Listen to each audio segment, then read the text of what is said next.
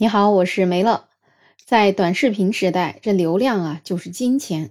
为了博眼球、炒流量，各种短视频所表现出来的信息也是真真假假，让我们这些普通的网友难以分辨。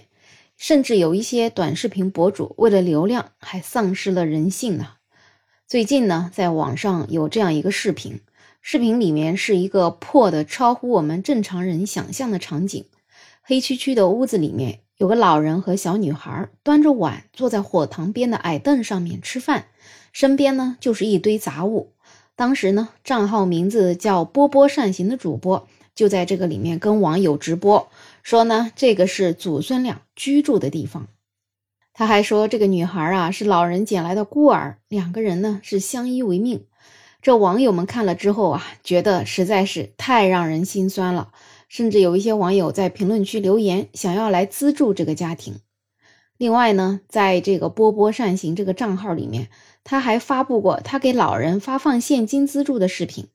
在视频里面啊，他就数着手里的三千块钱交给了老人，还叮嘱老人说：“你要把钱给收好呀。”而视频的下面呢，写着：“已经安排好了，感谢大家的支持。”看到这里，是不是觉得这是遇到了活菩萨了吧？结果呢，打脸来得太快了，有一些网友开始质疑这件事情的真实性，怀疑这是摆拍。毕竟在这个年代，无底线炒作的人实在是太多了。很快呢，封面新闻的记者就来到了四川的凉山州西昌市的马鞍山乡，实地探访了这位博主视频里出现的村子，结果还真的是令人震惊呢。视频里面接收三千块钱捐款的老人叫黑木婆婆，她呢就跟记者说，那位主播当时确实是给了她三千块钱，可是拍完视频之后又收回去了两千八。这位黑木婆婆还说，这个小伙啊之前来过她家很多次了，确实呢也是送过一些衣服和吃的，但是因为语言不通，她也听不懂他到底在讲什么，都是他的孙子来翻译的。而且呢，第一次来他家，竟然还跟他借了五百块钱，说是拿去拍视频用的。他当时可真担心他不还呢。幸好啊，拍完视频，这人还真把这五百块钱又还给了他。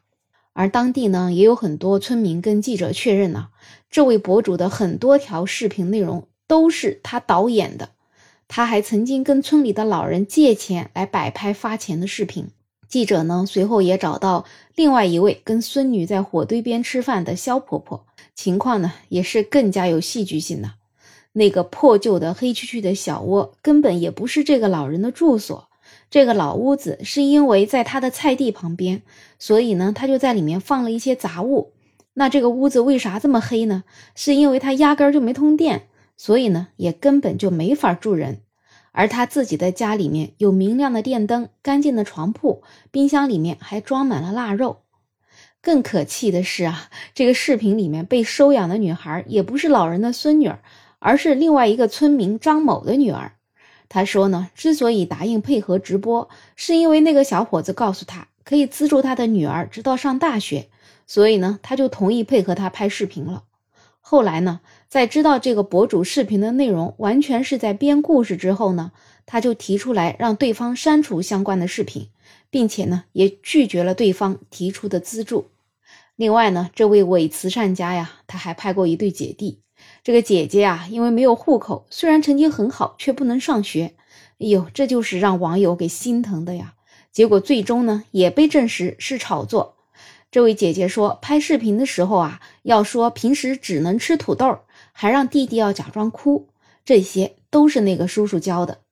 这个叔叔还告诉他，要是能拍视频，就能够得到衣服和钱。那对方呢，也确实给过姐弟两个人五百块钱，但是在视频拍摄结束之后呢，又收回了其中的三百块。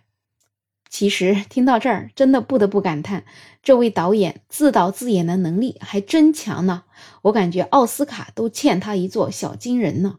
可惜啊，假的真不了，人终究要为自己做的事情负责。这件事情被曝光之后呢，凉山州当地的相关部门也开始调查。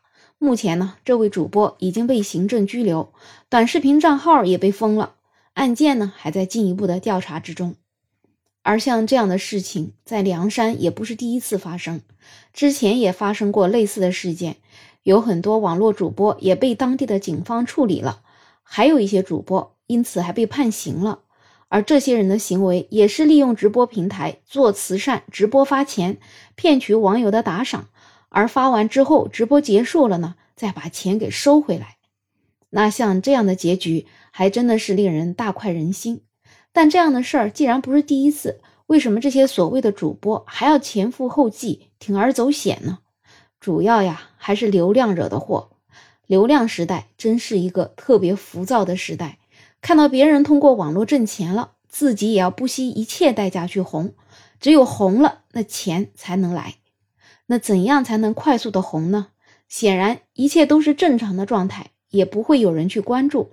只有跟我们日常生活形成巨大反差的内容，才能引起大家的关注。所以呢，就要去大凉山的山村里面，从那里的村民口中，一定能够挖出凄惨的故事。这些故事可都是流量密码呀！善良的网友们一定看不下去，一定会同情，一定会打赏。